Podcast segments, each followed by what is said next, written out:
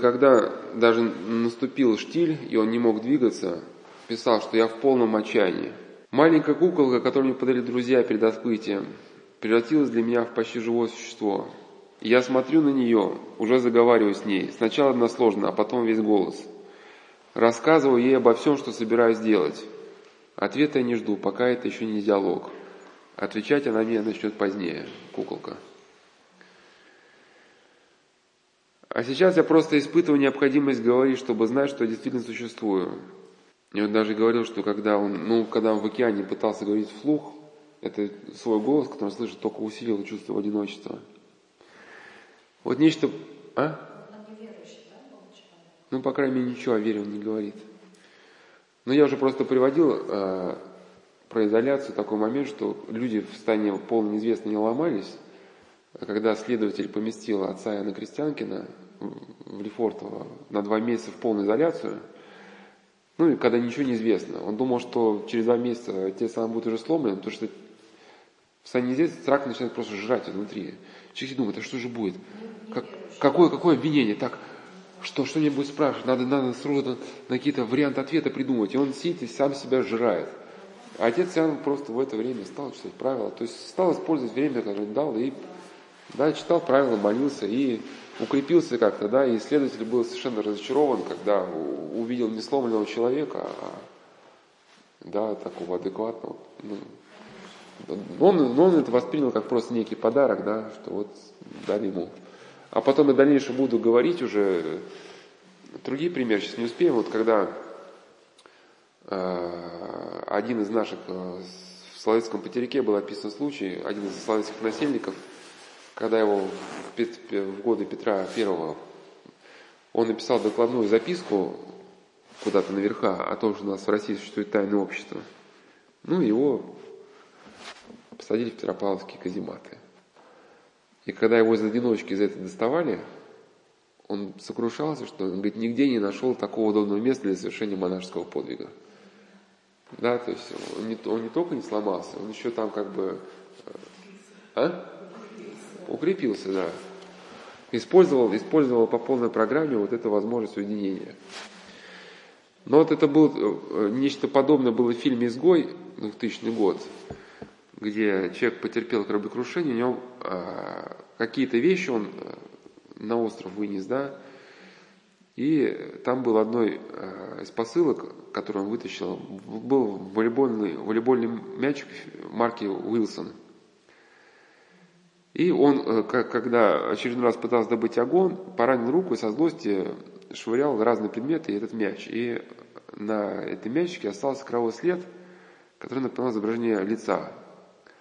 Он добавляет ему глаза, нос рот, ставит на видное место и интересуется, не лезет у него спичек, общается с ним, делится, наблюдение советуется. Говорит теперь не я, а мы – после даже ссорится с ним, даже выкидывает, но немедленно бежит возвращаться, возвращать, но немедленно бежит возвращать, просит прощения, мирится. В его компанию ударяет больной зуб, и даже в конце, когда он все-таки садится на плот, чтобы плыть уже куда глаза глядят, может, ну, этот мячик сносит, то ли волну, то ли еще чего-то, он бросается на плота, там, вили, вили, там. Ну, и, но не может понимать, что он либо потонет, либо и возвращается на плот и просит у мячика прощения Билли там, что он не достал, не достал. С этим Алим Бомбар стал бороться с тем, что немедленно составил себе расписание. Человек должен сам распоряжаться своими поступками, не подчиняться обстоятельствам. Я знаю, что, я считаю, что это крайне важно. Чтобы хоть как-то избавиться от впечатления, что вокруг меня всегда океан и только океан, я решил вести сельский образ жизни, то есть вставать солнцем и ложиться солнцем. Когда ну, он шел к океану, когда он вышел в океан, почувствовал первый приступ одиночества.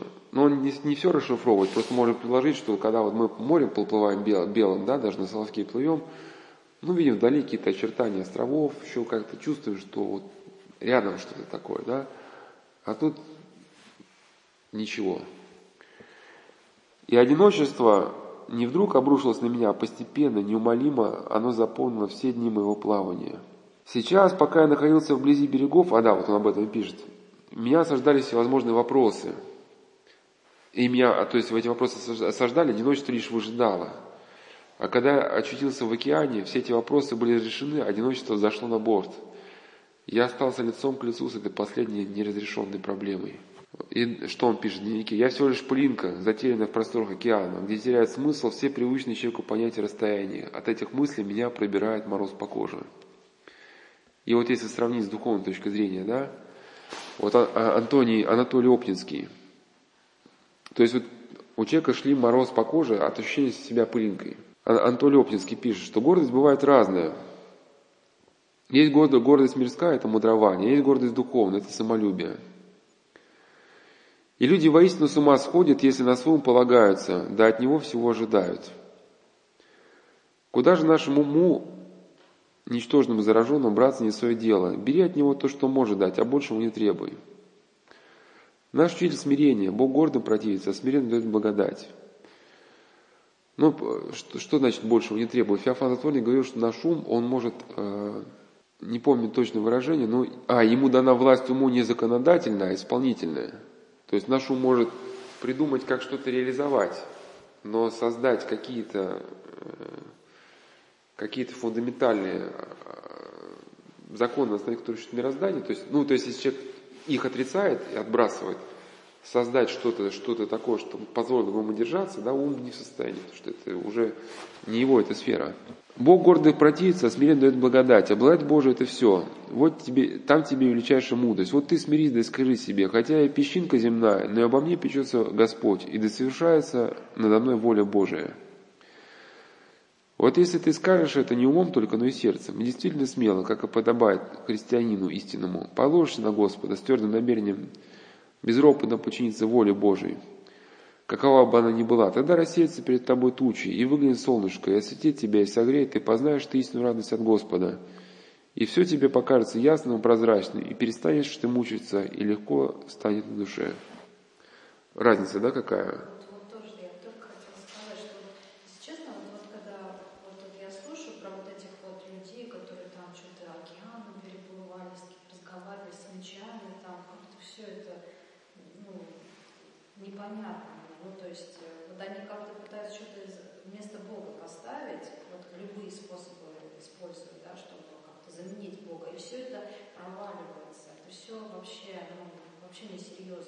Ну да, да, даже Бруно Бетельхейм, хотя он сумел пережить лагерь, но когда него умерла супруга, он остался в этом одиночестве, он не смог это пережить и покончил с собой. Конечно, это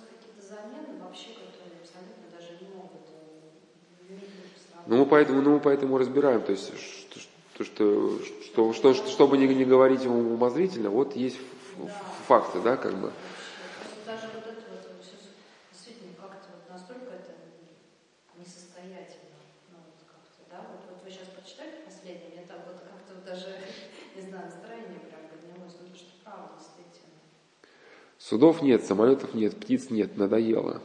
А, первый раз а, за все дни я по-настоящему чувствую, что значит остаться в лодке одному.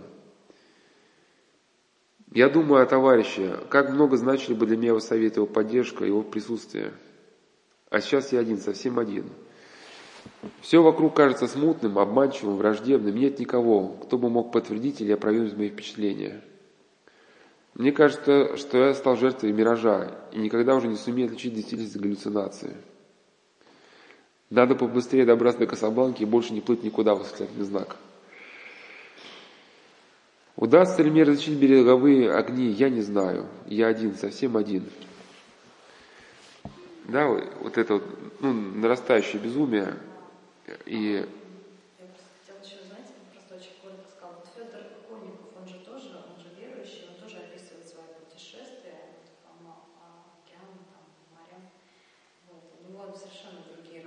Да? Вот, интересно было почитать. Да, да, да. Вот у меня есть две книги, кстати, вот они сейчас продаются, можно заказать. Да, было бы интересно. А? В Озоне можно сказать, или я вот, если в следующий раз приеду, могу вам просто подарить, на самом деле. Интересно было. И, и вот на эту тему, вот э, тоже как люди приходили от темы одиночества да, к, к теме веры, Э, вот приду такие, значит, э, две песни, ну не песни, сказать, композиции такого современного исполнителя, негатив. Вот он повторяет в этой значит, композиции слова Алина Бамбара, значит, один, совсем один. Э, и такие слова, как скомканы простыни, ну это современный исполнитель, как скомканы простыни, дни скомканы прошлого. Я сломан и брошен в мир громкий и пошлый, где розги прожитого жгли мозг мой безбожно. Я помню, что что-то должен, я болен и уже поздно, я словно солнце, опасен для... Так, ладно, значит, Никто не наполнит глаз пустых и бездонных, тех посторонних, что в палатках живут железобетонных.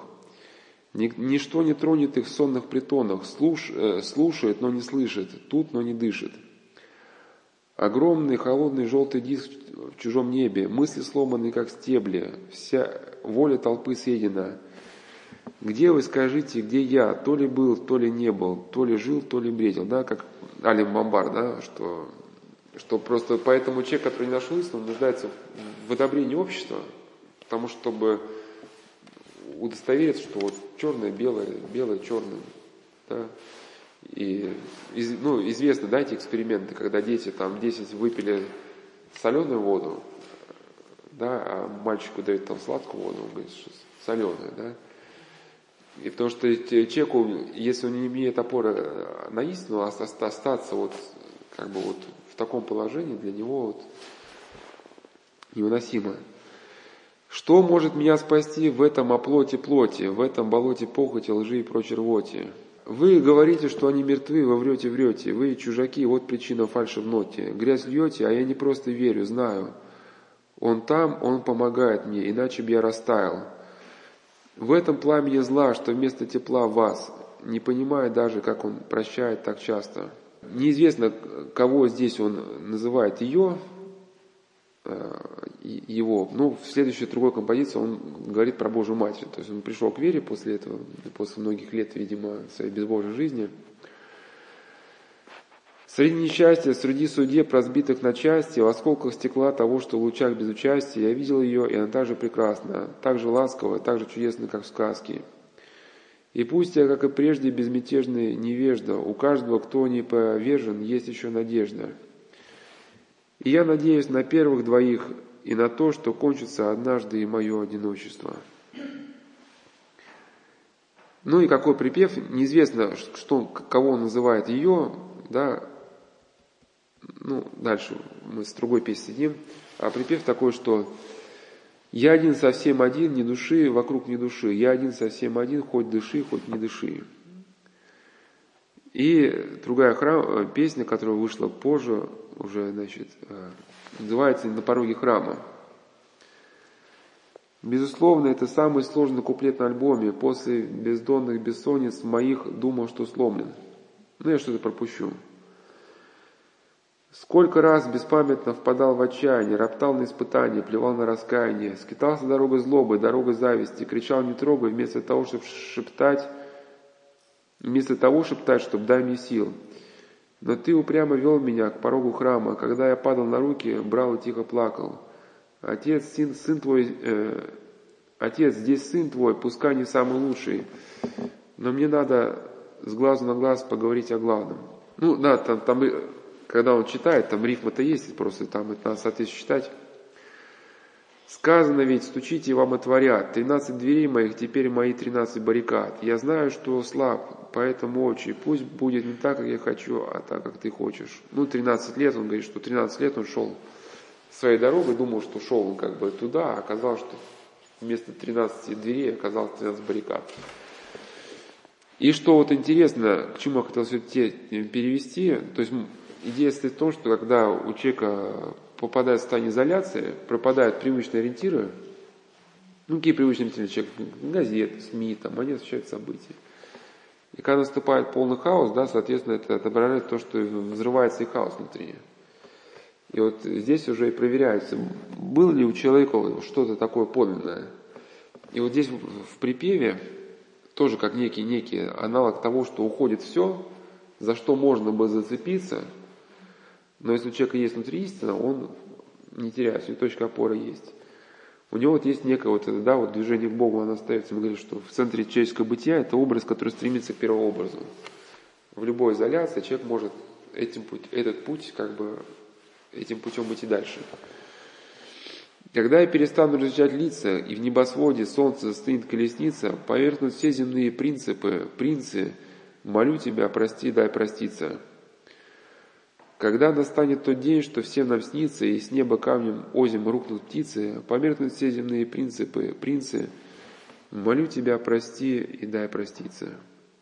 Теперь переходим, да, вот к этой теме э, э, режима, да, вот когда святые отцы оставались, э, ну, они жили, жили одни где-то, да.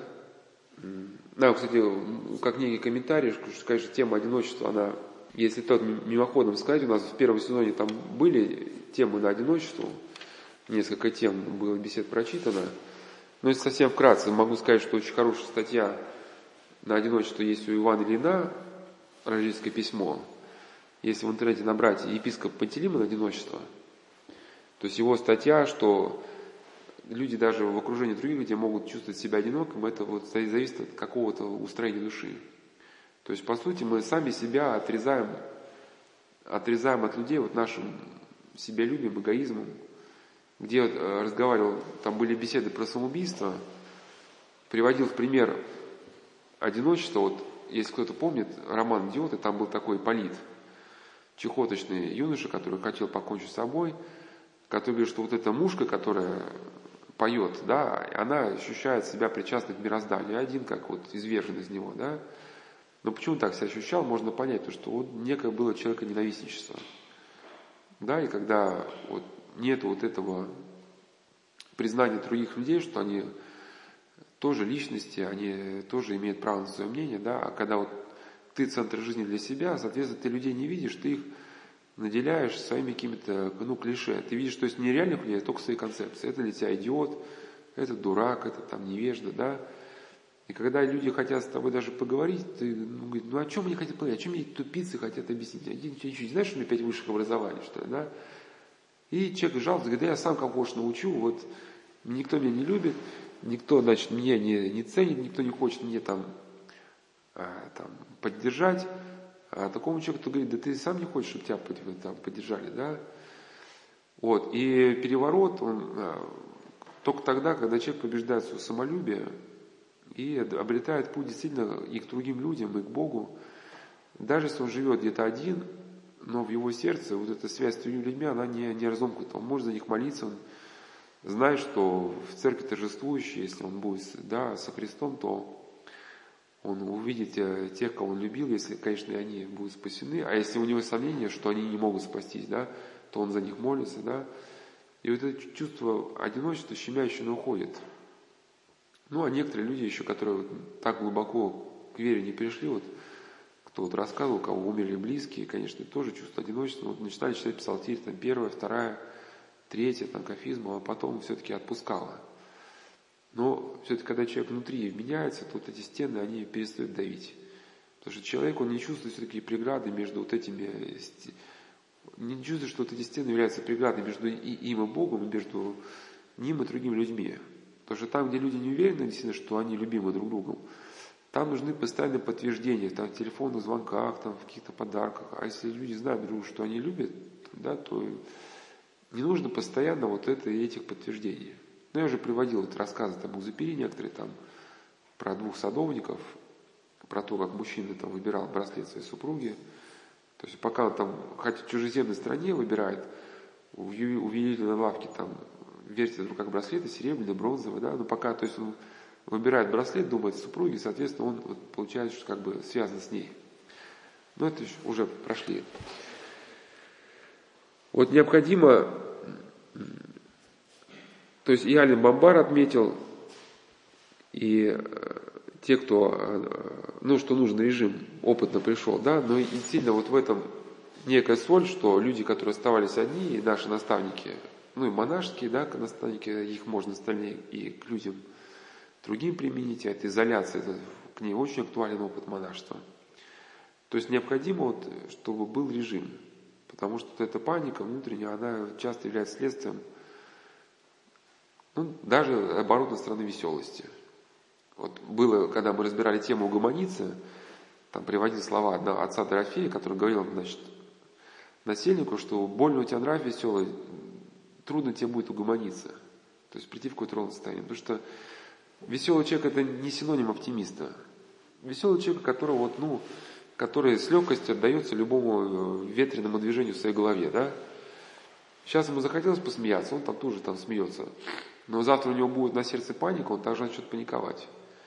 И часто бывает, люди веселые, они не очень обязательны. То есть ты с ним договорился об одном, а тут ему показалось более веселым фильм какой-то посмотреть, или съездить на футбольный матч, да, он раз поехал в футбольный матч, тебе пишет смс, что вот, типа, типа я уехал там. А? Да, он, он подтверждает, он, он, он подвержен таким перепадам. Да, вот. Поэтому речь-то не идет о том, что э, аводрофи, э, препод... то есть там не аводрофи, не прямой просто здоровье не говорил, то, что нужно быть унылым. Просто нужно быть человеком устойчивым. И поэтому, а когда у человека, значит, э, нет режима, он постоянно вот подвержен сейчас покушать или попозже. Соответственно, если хочется покушать сейчас, а не готов, он там уже унывает.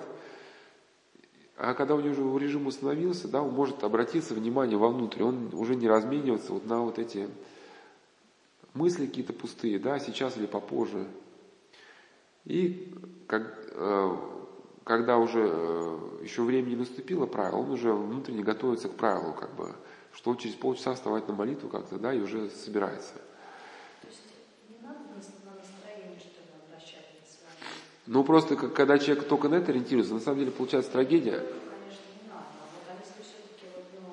Ну, конечно, нужно, нужно все в комплексе. Господь не создал нас бесчувственных роботов. Конечно.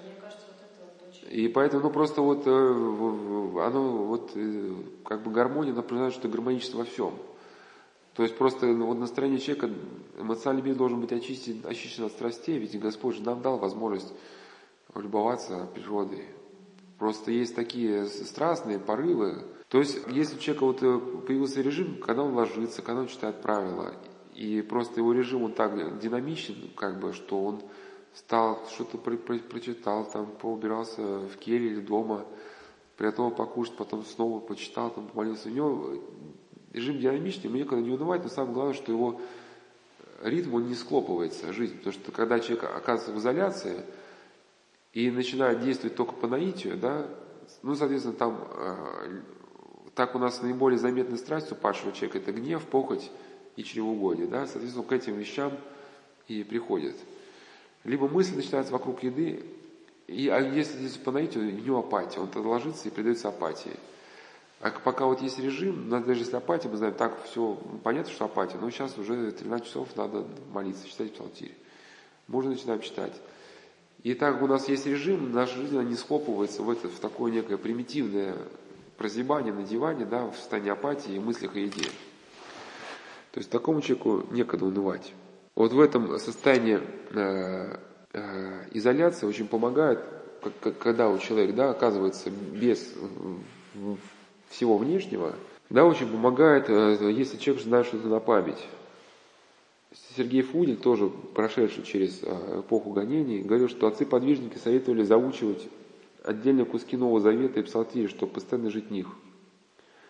Но он приводит, ссылается на рассказ Брэдбери, Рэя Брэдбери, да, то есть роман Брэдбери. Брэдбери, конечно, не знал об этих отцах пустынника, когда вложил сердце последних людей христианской цивилизации.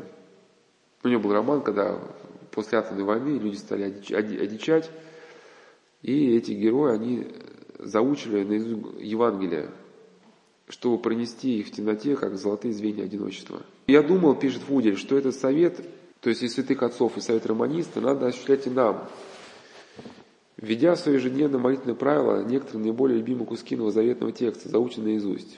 Это нам может еще особенно пригодиться. Ну, один духовник советовал, что в мирное время, конечно, ну, не заучить, потому что есть, а если только само запоминается. То есть мы пока не в экстремальных условиях, еще как бы нет особой нужды. Ну, Сергей Фудин писал, что недавно, то есть он сидел в лагерях, еще это, кто его знает, о чем он там думал. Андрей Ткачев тоже, что интересно, ссылается на вот этот роман Брейбери 451 градус по Фаренгейту. Сюжет очень похож на фильм, который тоже где-то разбирал. Постапокалиптический фильм, называется «Книга Илая». То есть там э, на каком-то этапе книги, ну, в этом романе, решили, что они не то чтобы не нужны, а просто опасны. Читающий человек мало что придумает, возьмет и придумает э, и отчудит. Не надо книг. Их сначала перестали печатать, а потом стали сжигать. Для сжигания привлекли пожарные команды. Ну, 450 градусов по Фаренгейту – это температура горения бумаги. Что интересно, что у Гитлера были мысли подобные, что э, в случае победы Второй мировой, он говорит, что на оккупированных территориях не надо ни в коем случае никаких занятий по истории. Человек, который знает историю, если люди будут учить историю, всегда найдется одна-две светлые головы, которые переос... ну, как-то осмыслят историю и сделают выводы, которые будут направлены против нас, ну то есть против фашистской оккупации, да? Поэтому с радиоприемников никаких передач на исторические темы, отметил, это писал Гитлер в те годы, как это должна нестись только бодрая, веселая, ритмичная музыка. Она, она повышает работоспособность. Ну, соответственно, у покоренных, у покоренных территорий. Ну, это просто были исследования, что люди более, более бодро, бодро энергично, они в корзинке начинают класть, класть продукты. Ну, и значит, пожарник утаскивает с пожара, пару книг читает и прозревает. Далее возникает конфликт системы, внутреннее расследование, угроза смерти, бегства. И жизнь приводит главного героя в некое гетто, в некие катакомбы. Там живут люди, сбежавшие от нового мироустройства, нового мироустройства в кавычках. Их хранят в памяти главный текст умирающей цивилизации. Один человек всего запомнить не может, но я могу выучить 40 псалмов, а ты еще 40. Так запоминаются Евангелия Иоанна, Экклезиаст, Иов, притчи Соломона, Достоевский и так далее. Он даже считает, что ну, эту книгу нужно прочесть. Даже считает заучивать э, не только псалмы Давида, но и сонеты Шекспира. И это поможет многим остаться людьми или стать им. Человеком нельзя быть, им нужно сначала стать, и без книг это невозможно.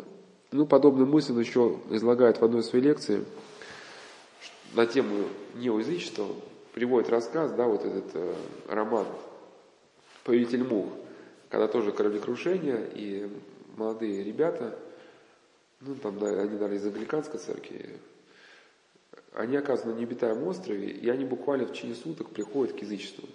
И главарем становится староста церковного хора, они убивают свинью, вокруг нее мухи, они начинают это, в голове убитой свиньи поклоняться, кто-то из них становится непокорным, они убивают его. И он говорит, что мы, если не возьмем с собой в лес Евангелия, также станем язычниками. И вот эта тема, вот возьми с собой, с собой Евангелие, да, вот в годы репрессий сохранились даже экспонаты э, такие, что Евангелие написано на, ну, от Матфея, оно самое короткое Евангелие, писали на ткани и в подскладку телогрейки, ну, когда уходили этапом, да, в тюрьму, ну, при прощупывании не хрустит, ну и писали вот этой э, э, штемпельной краской, она не, не линяет, да, то есть старались унести с собой, с собой вот эти тексты. Иоанн Алексеев, Сигумин, который ссылался уже мысли. Теперь я мало читаю книг, повторяю только по, по пометкам, которые у меня помечены в разное время. Но он уже старенький был. Определенного молитвенного правила не держу. Стараюсь читать правила мотаря. Больше люблю читать Евангелие, апостольские послания, псалтирь с толкованиями. Когда лягу в кровать, стараюсь читать Евангелие, сколько знаю на память. Для меня это очень полезно.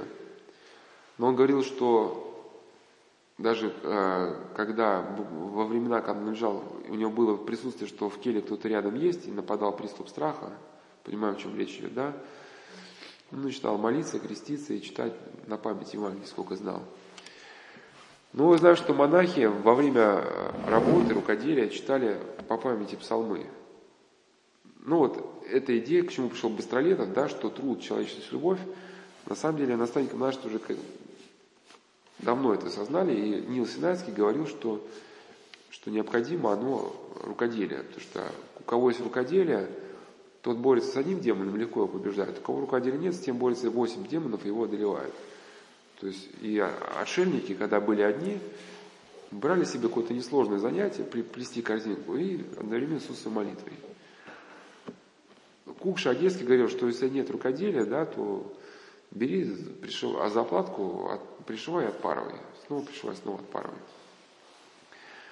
Исаак Силин пишет, если пребываешь наедине в келе своей и не приобрел еще силы истинного созерцания, то занимай всегда, себя всегда чтением тропарей и кафизм, памятованием о смерти, надежды будущего.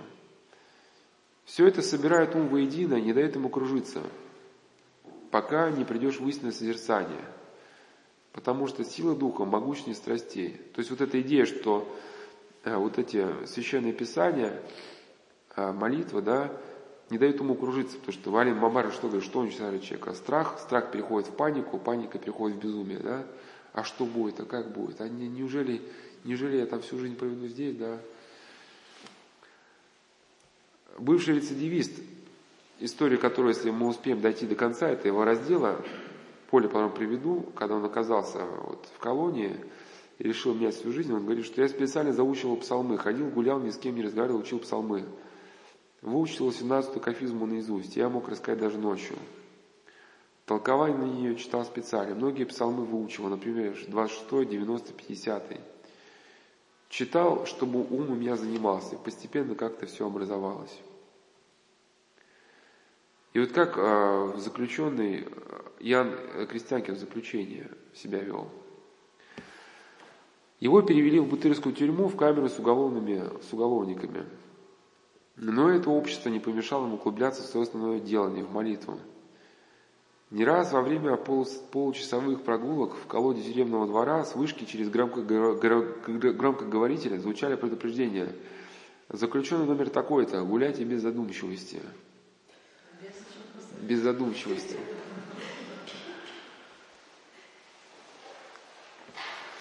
Также вот э, э отец Сергий, отец Сергий, э, духовник Жан-Клода Ларше, нашего известного богослова Ловского, Сергий Струви, кажется, звали его во Франции.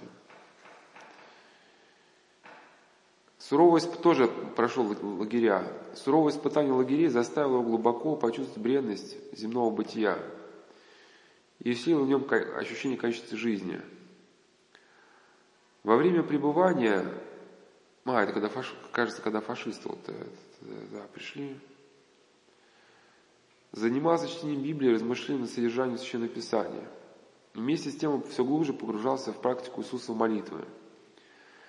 Следуя примеру и советам одного из своих товарищей по несчастью, отца Серафима, сердце которого горело непрестанной молитвой. В молитве прошли месяцы его заключения в Компьении. Вот когда, ну, или как говорилось, да, когда душит одиночество, стены, вот может читать 12 бранных псалмов еще. И вот когда вот человека раскрывается духовная жизнь постепенно, то реальность, она воспринимается уже по-другому.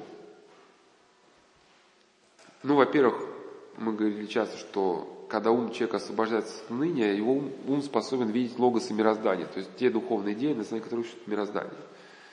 То есть человек постигает глубочайший смысл бытия и понимает, что вот, ну, вот эта ситуация, это еще ну, не, не вся жизнь. Ну и много других моментов. Сейчас мы не будем эту подробную тему разбирать. Я просто приведу некие высказывания людей на эту тему. Ну, идея понятна, что по-иному воспринимается начинает реальность. Вот как, например, а, отец Сан, я уже говорил, что когда крестьянин, когда он был в заключении, был на третьем ярусе, нар, и еще закрывался, ну, забрался туда, чтобы уединиться, еще закрывался одеялом, с головой одеялом. И он уходил а, в размышления о Христе. И Дух Божий на время преображал в него лагерную жизнь и людей в ней.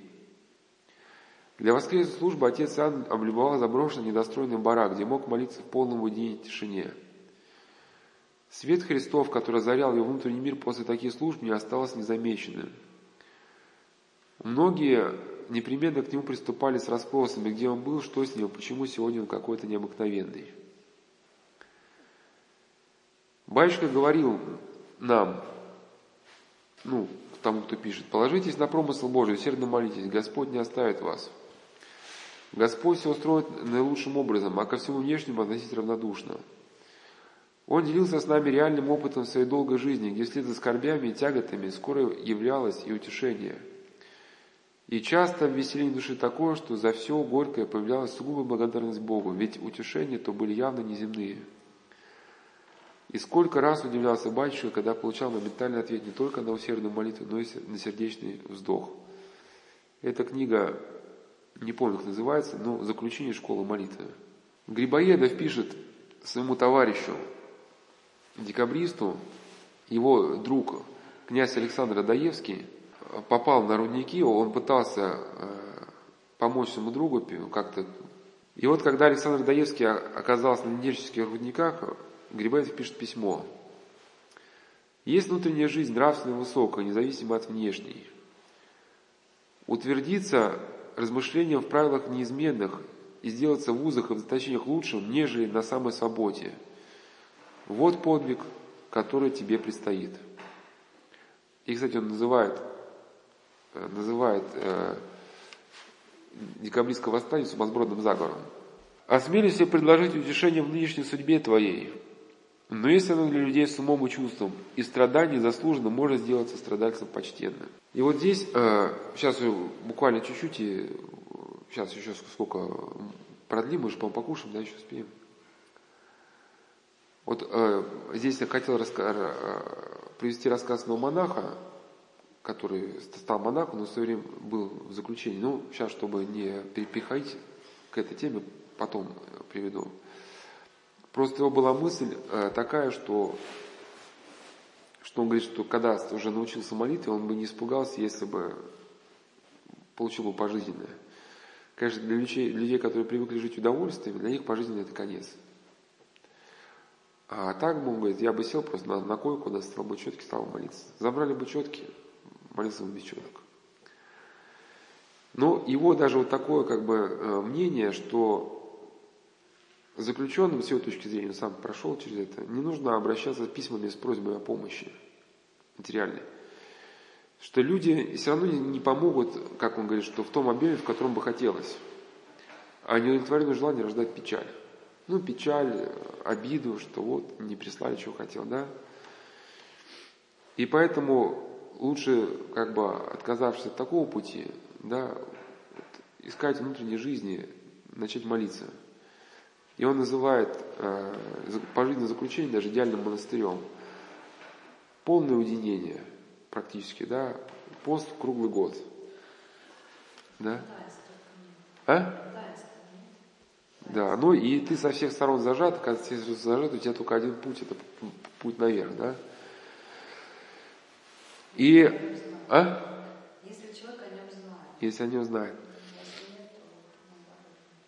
Ну вот Ян Стеблин Каменский из, из советского лагеря пишет, э, если люди, в том числе и мы, мало испытываем радости в жизни только потому, что в неком духовном ослеплении не только не водятся люди законом любви, но напротив стараются других заставить себе служить. И служить не по любви, а в силу необходимости из материальных расчетов. А, в благополучии и довольстве, и в обычном духовном невнимании мы в большинстве случаев не замечаем милости Божьих. И забываем, да, соответственно, что всякое дание благо и всяк дар совершенно исходит от Отца. А познание милости Божией есть познание Его к нам любви, а познание Его совершенно любви есть истинная радость жизни.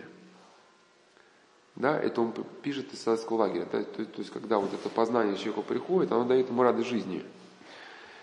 И вот как вот тот же самый заключенный, про который рассказывал, который назвал э, пожизненное, да, идеальным монастырем, что когда он пришел к вере, он э, лежал на нарах, и когда понимал, что его молитва слышит, то для него вот это осознание, то, что, что, что он не один, оно как бы наполняло его внутри вот этой радости. Но вот один заключенный, когда вот, да, у него рассказывал, как у него изменилось вот тоже мировоззрение на пожизненном, а, что он, а, а, у него было все нормально, ну, семья, работа, начались измены какие-то. Э, и жена говорит, э, значит, ну, она сказал ей поклясться верности перед Господом. Если ты э, не обманешь меня, то Бог тебя накажет. А его жизнь такая была, что хотя, ну, выпивал, ну, не слишком много, но все-таки жизнь без Бога, безбожно, она отражалась ну, не сколько снаружи, сколько внутри семьи какие-то стали вот такие моменты не очень хорошие. И внутри, когда жена это попросила, внутри меня началась борьба, что-то во мне раздваивалось, но все-таки я показался же неверности, сказал много лживых слов. И несмотря на все, что я сказал, она не поверила и сром голос сказал, солгал, Сергей, и Бог тебя за это накажет. Сейчас он понял, да, что когда уже э, пришел к Христу, понял, что и были слова, да, в Евангелии, не клянитесь, да. Ну, потом он потерял жену, засталась за прелюбодеянием, ушла. Он сильно переживал ее потерю, стал искать ушение алкоголя. Пил спиртное днем и ночью, и пока был в меня состоянии, думал только о своей жене. Опустил руки и стал плыть по течениям. Ну, это продолжалось около трех с половиной месяцев. Знакомые от него отвернулись, остался совершенно один. Ну, пьяная ссора возникла, он убил двух человек. И э, когда уже оказался он в заключении, ну, были вот, конечно, скорби, но э, когда э, он в этой скорби своей стал молиться, да, реально почувствовал, что меня словно кто-то обнял и вытирает мне слезы. Это просто не передать словами, какое при этом испытывал обличение блаженства. На сердце стало легко и спокойно. Я сказал, что хочу э, добровольно сделать заявление о совершенном мной преступлении убийства.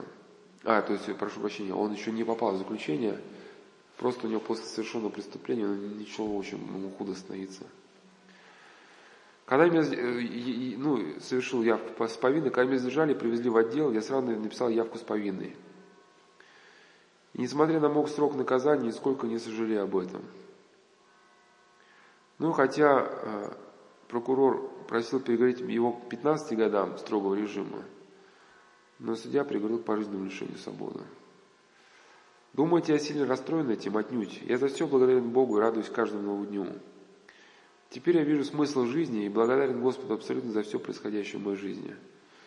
Слава и хвалу Отцу и Сыну и Святому Духу день ото дня и во веки. Аминь. То есть это пишет человек, э, находится в пожизненном заключении. То есть он пришел к тому, в принципе, да, я приводил до этого письмо Иоанна Стеблин-Каменского, да, из, из э, лагеря, что в состоянии сытости и довольства мы забываем об этих милости, а осознание этих милостей уже наполняет к радости.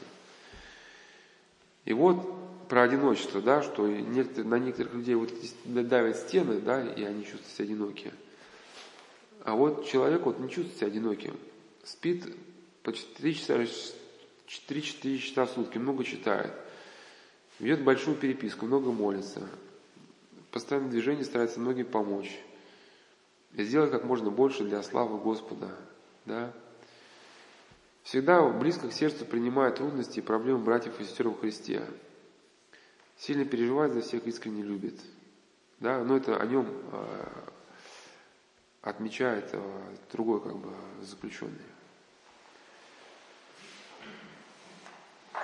И э, вот на эту тему, да, очень актуально, что э, вот то, что пришли к чему монахи, да, такие актуальные к этой теме изоляции, и духовной жизни в состоянии изоляции. То есть, с одной стороны, ну, какие-то люди светские, они могут посчитать монашество ну, таким каким-то непонятным шагом, да, то есть человек себя ограничивает, и кажется, что когда человек себя ограничивает, он станет глубоко несчастным.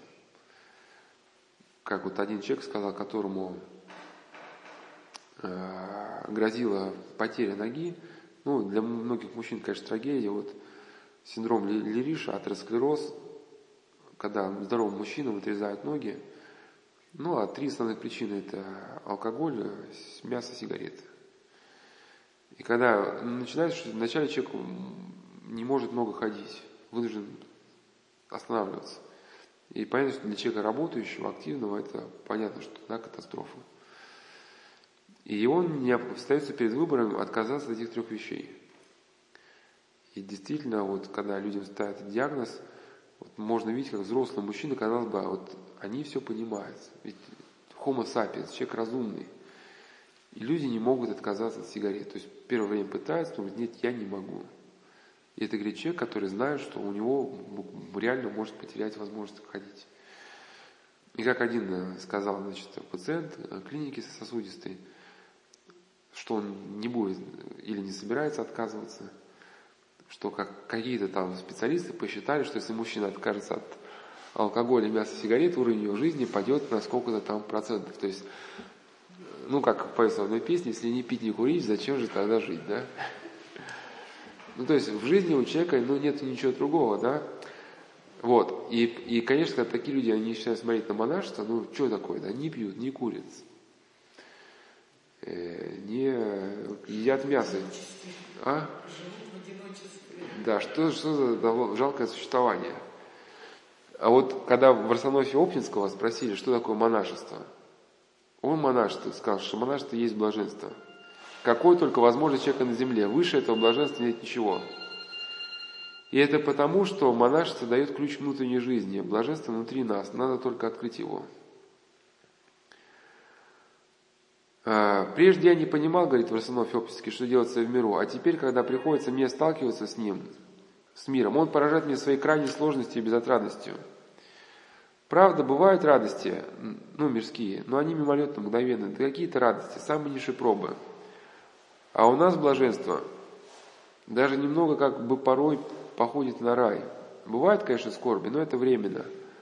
Хорошо, кто заботится о внутренней жизни, внутренней созидательной жизни, ибо она даст ему все. Но надо понять, что это не только к монахам относится, и к мирянам тоже. Потому что когда в Арсенофе Оптинского спросили похожий вопрос, что есть жизнь, он ответил, значит, парадоксально, что жизнь есть блаженство – и можно возразить, как же жизнь может быть блаженством, если мы кругом видим скорби, страдания, лишения. Но батюшка все же учил, что жизнь есть блаженство. В чем же оно? Да, Господь Иисус Христос отвечает нам, в чем заключается блаженство. Блаженно нищие духом, ибо их Царство Небесное. Ну и так далее. Исполнив эти заповеди, человек так ощущает сердце, так приготовляет себя, что никакие страдания и лишения ради Господа переносимые не тягостны ему. А помните, да, чем заканчивается что блаженно, да, и знание, и знание правды ради, потому что тех есть Царство Небесное, блаженные их, да, поносят вас, да, и, из, и, и изгонят имени моего ради, радуйтесь и веселитесь, мзда ваш много на небесе. То есть не то, чтобы человек радуется от осознания того, что что-то там на небе. Это очень примитивное представление, что внутри, в сердце человек ощущает эту благодать Божию, да, и она наполняет его радостью даже посреди страданий. Как вот э, ученик в основе Оптинского, Никон Оптинский, да, перед смертью писал из, да, счастью ему нет предела, в условии гонений. Ну, вот буквально еще чуть и закончу, вот, что духовная жизнь, насколько она преображает восприятие реальности. Я уже приводил слова отца Тихона Вельмуасона, он говорит, что кто творит Иисусову молитву, тот вот как странник, у того в душе всегда весна. Здесь не, не а, указывается, что за странник, но, возможно, может быть, речь шла вот об этой книге, да, откровенные рассказы странника своему отцу. И вот как в этой книге э, вот этот странник пишет, Молитва Иисуса увеселила меня в пути, и люди все стали для меня добрее. Точно, одни обна... Точно они обновились любви. Когда я встречался с ними, все без изъятия казались мне так любезны, как будто родные, хотя я и не знакомился с ними. Вот это к вопросу об одиночестве, да? Конечно, когда люди тебе кажутся, все люди кругом тебе кажутся уродами, да, конечно, тут одиночество, а тут совсем по-другому.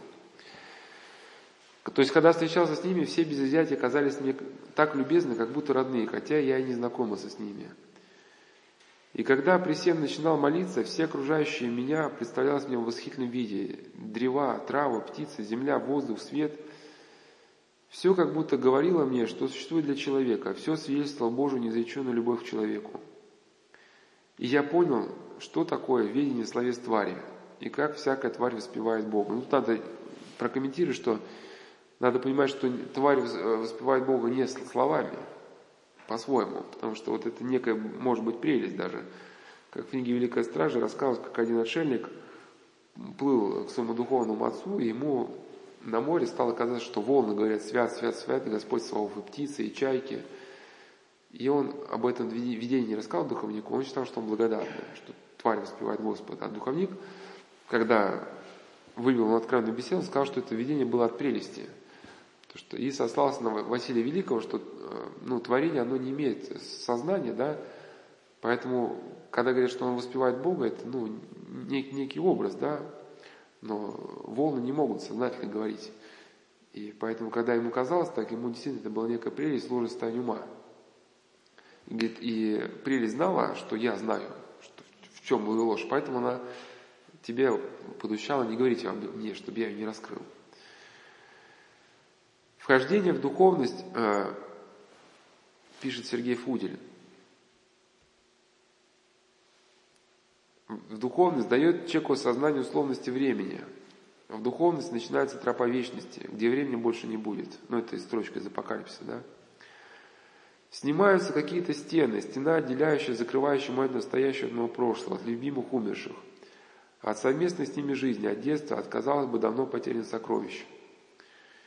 Еще возникает новое, возможность как-то изменить что-то в своем прошлом, в себе, давно бывшем, что-то в темном осадке падения измен Богу.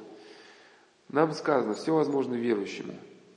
Старец Серафим Бутюгов, помню, говорил, наступит время нашей жизни, когда вы начнете залечивать прошлое. Ну, надо понимать, что когда э, падают стены, отделяющие нас от э, наших умерших, тоже надо понимать правильно, что во Христе мы все едины, что умершие, что живущие. Но нельзя, если кто-то умер из близких, мы испытываем чувство одиночества, желать, чтобы ближний являлся в каком-то виде, там во сне или наяву. Потому что демон, если видит такое желание человека, он может явиться в образе умершего и начать сводить человека с ума. Поначалу этот умерший будет говорить какие-то вещи, которые можно проверить, а потом начинает говорить вещи, которые проверить невозможно. Как женщина рассказала, что ему ей стал являться отец и говорит, что вот мои родственники меня набили, я описал кухню у родственников. Она мне позвонила, говорит, правда у вас кухня такая? Я описал. Она говорит, да, точно у вас кухня такая. Ну а что дальше? Он стал говорить, вот они меня сгнобили, они такие рассекие. И у нее начался вот помысл неприязни к ним. Да? То есть очевидно, что демон стал являться ей вот в виде умершего отца, чтобы вот столкнуть ее с родственниками. Вот, и странник дальше говорит, вот теперь я так и хожу, беспрестанно творю Иисусу молитву, которая мне драгоценнее, слаще всего на свете. Иду иногда верст по 70 и более в день, и не чувствую, что иду, а чувствую только, что творю молитву. Когда сильный холод прохватит меня, я начну напряженнее творить молитву, и скоро весь согреюсь. Если голод меня начнет одолевать, я стану чаще призвать имя Иисуса Христа и забуду, что хотелось есть. Когда сделаюсь болен, начнется ломота в спине и ногах, стану молитве внимать, и боли не слышу. Кто, когда оскорбит меня, только вспомни, как насладительная Иисусом молитва, тут же оскорбление, сердитость пройдет, и все забуду.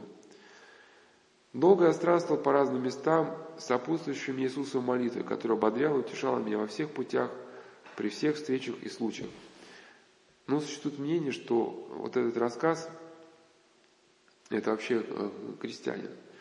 Крестьянин, который был на фоне, и э, на фоне там отец Ироним, Соломенцев, вот то, что я рассказал про пустынника, которого был в прелести, которому волны говорили, там свят, свят, свят, он просто записывал какие-то встречающиеся рассказы, ну, такие назидательные, да, и есть такая вещь, что он этого крестьянина попросил попросил записать рассказ о жизни, которая легла в основу потом странника. Но смысл, что это был именно крестьянин. Он просто, просто да, простой человек. Ну и совершу просто переход вот к этой теме, условно зову «Смирительная рубашка», потому что сейчас мы разобрали тему из просто изоляции, что человек лишается каких-то э, социальных ролей, там, масса, как негатив, э, МС негатив говорил, да, когда угаснут э, принципы принцы, да, останется только вот прости, да, проститься.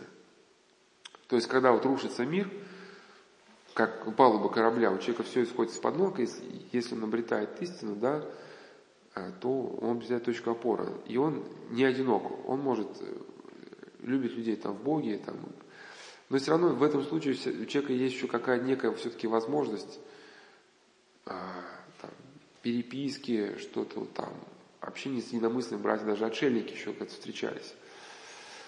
То есть изоляция, все-таки там передвижение по, по камере или по келье.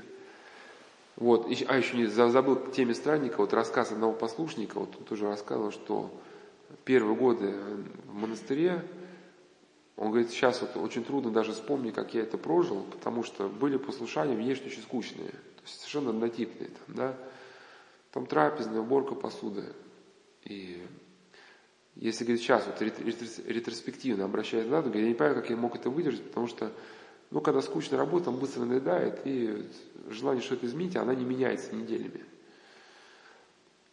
А вот как-то действительно, когда он стремился к внутренней жизни, ну не только Иисусу молитва, исповедоваться, вот, по вечерам испытывать свою совесть, в течение дня читать какие-то книги. И вот когда особенно читал святых отцов, они по-новому для него раскрывали эту реальность, да, или какие-то вот э, повествования, э, вот в Отечнике, да, ведь многие святые отцы, они же проходили какие-то послушания, тоже Трепезалев, да, вот повести Ефросиния. Помните, помните, да, Ефросиния, который трудился на кухне, его там все уничтожали, тыкали его, да, а он оказался, вот, пребывал в раю. Да, и, и, и кто-то из этих, из братьев увидел его в раю с этой, с, и он дал ему вот эту ветвь с яблоками. Он, да, ну, похожая история рассказывал, в Глинской пустыне была, где там э, подобная история была. И то есть, когда вот читал вот эти рассказы, э, или когда он трудился где-то вот все равно это в памяти жило, господина Ефросинии, как-то вот реальность, она смысл по-другому, за ней что-то стояло, какой-то смысл. Он понимал, что да, трудясь на кухне, он все равно воспитывает свою душу для вечности. Даже то, что он борется с раздражением, с унынием, уже воспитывает то состояние, которое возьмет с собой в жизнь вечную. И из-за этого вот эта скука тотальная все-таки она не наступала. А когда вот за этой реальностью уже нет ничего, кроме как тарелок, куска там рыбы или картошки, вот это действительно воистину страшно. Тогда начинается самоубийство, да, вот, или в цикле про, само, про самоубийство, там последняя беседа, не помню, 19 18 рассказывал про село Отважное, где была эпидемия самоубийств. То есть люди без всякой, видимо, причины кончали с собой. Вроде бы не было репрессий, там, вроде бы что-то было как-то, да, можно было прожить. И люди даже как бы, и когда им говорили, что кто-то повесился, они говорили, что меня там в петлю все деревья затащишь. А уже вечером человек вешался. То есть просто когда у человека встал вопрос, вот я типа живу биологически, ем, сплю, выращиваю на огороде там редиску, свеклу, да, что потом дальше есть спать, а возникает вопрос, а для чего вот эту всю канитель как бы продолжать? Да, зачем она? Все это растить, выращивать. И человек, который сидел, он не знает, что состояние своей души я с собой возьму вечность, он на этот вопрос ответить не может. И никакого э, мотива веского, ощутимого жить у него не остается. Ну, пока в социуме, да, там дети, там кур кормить, там, свиней кормить, еще что-то такое. Но дети умерли в автомобильной катастрофе, или дети выросли, уехали. Особенно даже когда дети погибают, да. Говорят, вот смысл жизни детям. Ну вот они погибли, что человеку остается? Ничего тогда не остается, да? Понятно, что смысл жизни не может быть в детях. Конечно, Господь заповедовал плодиться, размножать, но, ну, во-первых, не у всех есть дети. Да, а тогда, получается, жизнь монахов, она что-то лишена смысла. Вот, и вот история вот этого послушника, который, да, говорит, что первые самые, потом, говорит, у него в послушании в монастыре появились более такие послушания, там, уже стал священником, там разговоры с людьми стали, ну, какие-то более такие уже, ну, чисто с рациональной точки зрения, более занимательные для ума вещи, да.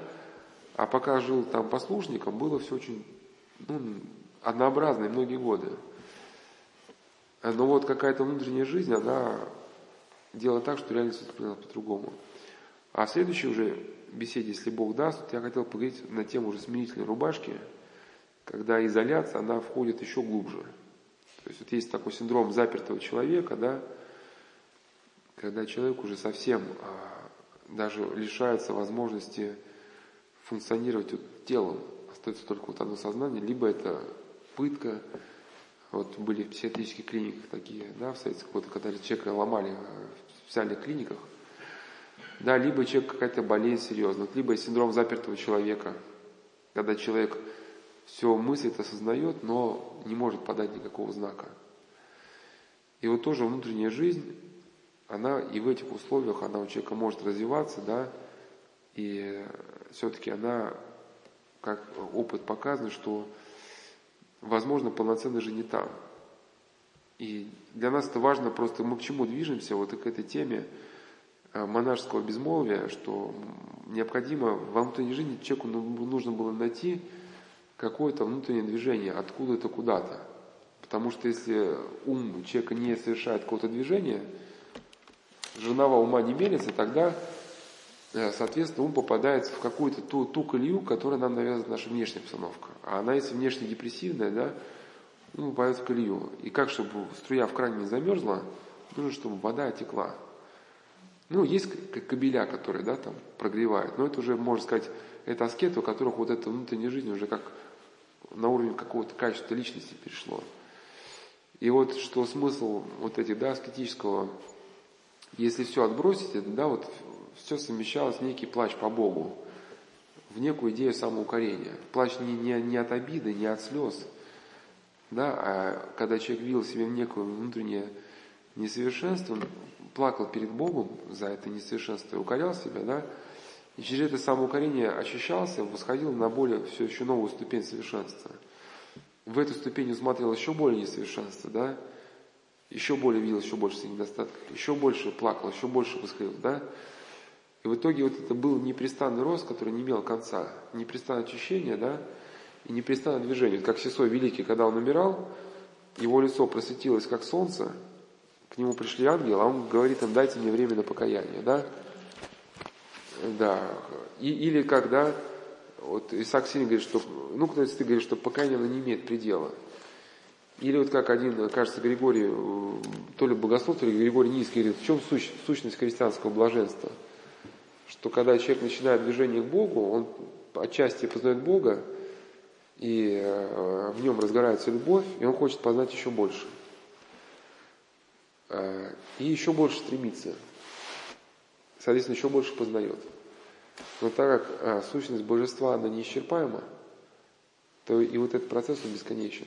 Ну, это, это, конечно, не то, что как здесь вот, а, бывает, конечно, трагедия, просто дух, бесконечный дух человека, когда а, человек пытается вот, дух насытить земными предметами, ведь э, дух, он создан для, для общения с Богом, и э, дух человека шпикачками всякими, э, сериалами не насытишь. Если когда человек пытается насытить свой бесконечный внутренний дух – чем-то конечным, конечно, не, может, не испытывать удовлетворения. Это, мы с ней это обсуждаем. Что Господь он насыщает человека полностью, но так как он не исчерпаем по определению, да, то вот начинается этот полет, и этот полет никогда не заканчивается.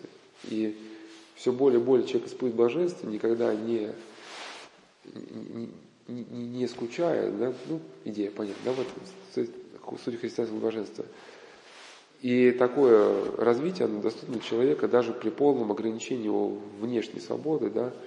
Вот то, что мы на прошлый раз разговаривали, что есть свободы, доступные в цепях.